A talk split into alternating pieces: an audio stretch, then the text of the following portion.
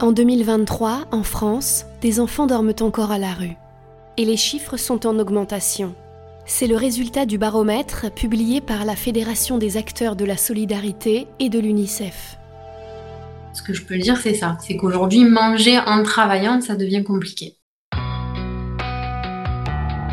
Claire Barral est chef de service à l'association Maison d'accueil en Provence.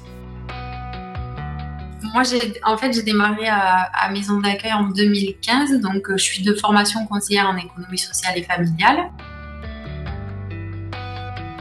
Au début, on accueillait vraiment des, gens qui vivaient des minima sociaux. Aujourd'hui, ce dont on se rend compte, c'est que euh, malheureusement, ben, on a des gens qui travaillent et qui n'arrivent plus du tout à s'en sortir.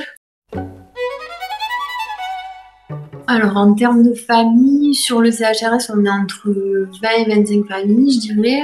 Et du coup, sur le service euh, femmes victimes de violence, ça représente euh, une dizaine de familles. Les gens arrivent aussi avec des parcours de vie euh, qui sont parfois chaotiques, puisque des fois, il y a eu plusieurs ruptures au niveau de l'hébergement avant de pouvoir intégrer un CHRS. C'est des familles qui dorment dans leur voiture, qui sont en errance, qui sont dans la rue, etc. Et au niveau physique, on a des gens, bah oui, qui, qui sont abîmés, qui souffrent physiquement, qui ont faim, hein, clairement. Là, c'est réel. Nous, on a des travailleurs sociaux qui sont investis, surinvestis, et malgré tout, ben voilà, on a du mal à.